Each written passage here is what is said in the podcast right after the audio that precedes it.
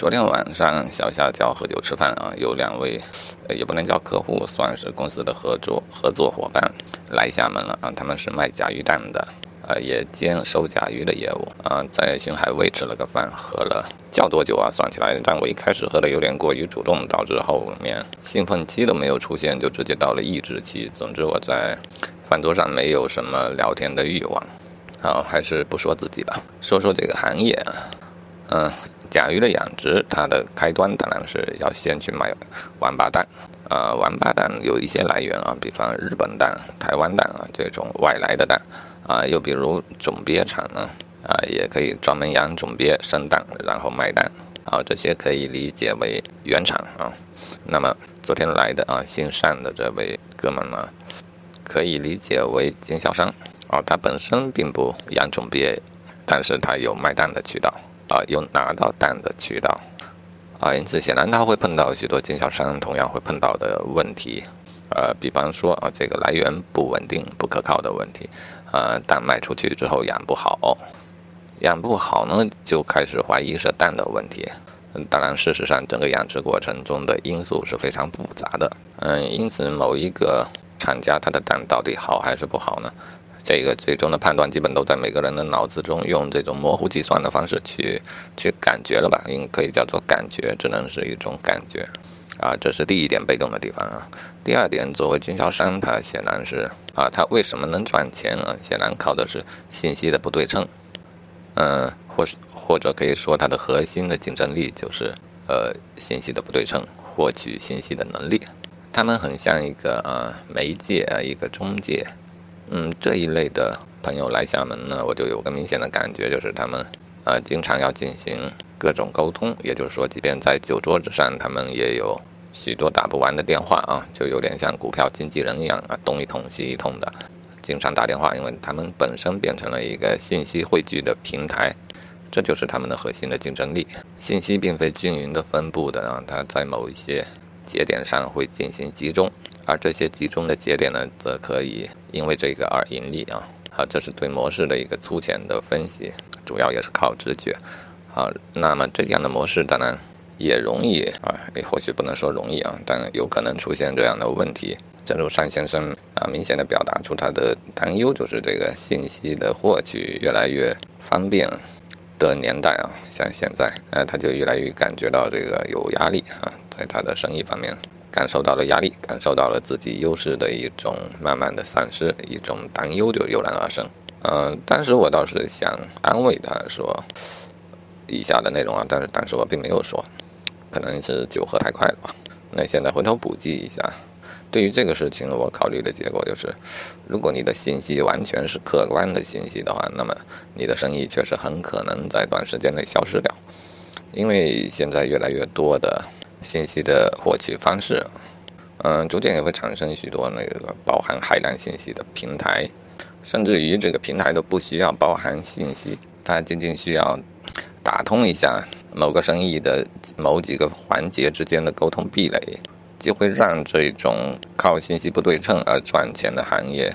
非常的难过，甚至于消失。好，这样的想象是很易于得到的。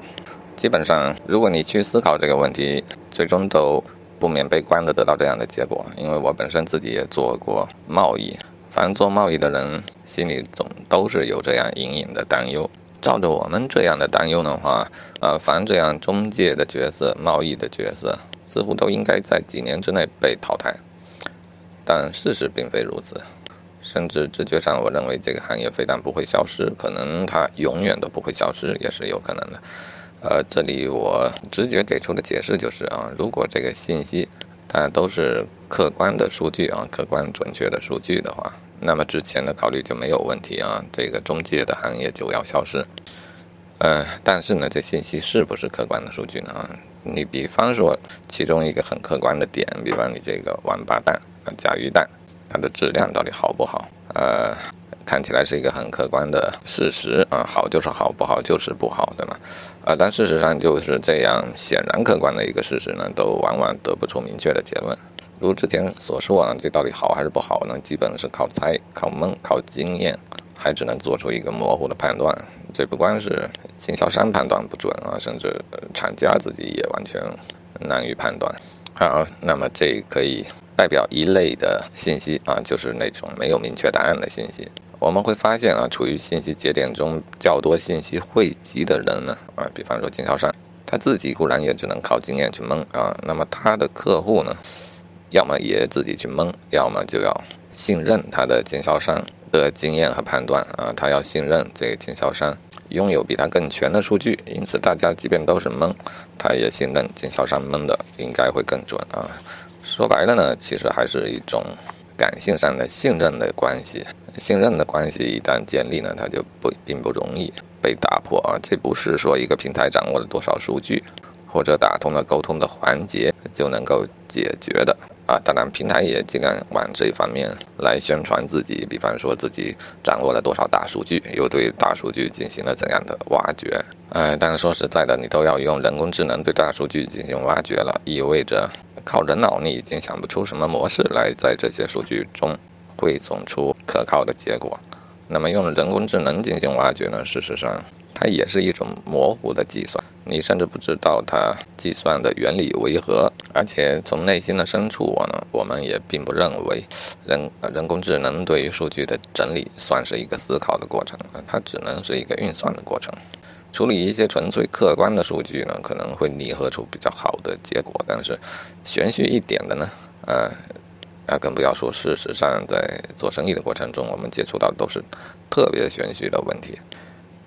所谓的玄虚，就是说它并不客观啊，它有许多时候是有主观参与的，而主观是很难以预测的。然后，主观的参与者呢之间又进行互动和博弈啊，这就会导致这结果其实更加难于预料啊。这就是我所谓玄虚的意思啊。扯回主题啊，好像跑得有点远啊。由此看来呢。掌握更多的数据呢，也未必就绝对能让人相信你所得到的结果是更为正确的啊。至少大部分人并不相信这个判断是由计算而来的。这种情况就会选择信任啊节点中的某一些人，信任他们用他的大脑。呃，可以得出一些玄虚的啊，现在他们用用大脑解决玄虚的问题，这种做法的靠谱程度要超过人工智能啊，至少我个人是这么认为的。好，由此看啊，其实经销商的优势呢，核心的优势应当不在于信息的不对称，因为这种不对称很快会被打破。嗯，但是信任啊，或者说关系啊，类似于这样的因素呢，我们现在并没有明确的预兆他们会被替代。啊，我们经常说关系啊，关系呢其实就是一系列的因素的组合啊，但其中肯定有一点很为重要的就是信任。信任是一种主观的感受啊，它一旦产生了就难于被替代啊，这个在经销商这样的行业显得尤其的突出这么一个呃现象，但事实上在人与人的交往，所有的行业呢，其实它也都是存在的。或许人类啊，最终不会被机器所替代的呢。若说它不会被替代，原因可能就是诸如关系啊、信任啊这一些主观的因素啊，不能被电脑所替代，至少不是当下的这种人工智能的水平所能做到的事情。或许我们其实每个人啊，内心之中隐隐的都认识到一个问题啊，就是人的意识并非机器所能真正洞察的，人脑运算的模型。呃，它的原理，它的先进程度，虽然是我们没有真正认识到的，但是我们还是相信它优于电脑。这种自信，我绝对是有的啊！而且呢，自信本身就是一个主观的事情。那我的意识呢，又有自由这么一个完全不受规律节制的因素啊，因此我的意识领域呢，它就根本不是计算能够接管的领域。好，回到之前的话题吧。经销商这样的角色，他可能会受到一定的冲击，但是他不可能彻底的从历史舞台中消失啊！甚至我可以说，未来的世界会是怎样的呢？未来厂家有可能消失，甚至于科学家有可能消失啊！关于这一点，是我之前考虑的人工智能达到最高境界，它所能办的事儿吧。好，有许多行业消失了，但是中介行业不会消失，甚至可能变成未来的人类唯一能干的一个事儿之一啊！要不对，不能说唯一能干的呃，我相信艺术之类的也还是可以继续干下去。哎呀，今天的思路并不太清晰啊，但是我想我表达的大概意思，我自己应该能听明白。刚才所说的不如总结为，在这个呃链条当中，厂家倒是有可能先消失的啊，经销商反而不会消失啊，就是这么一个结论。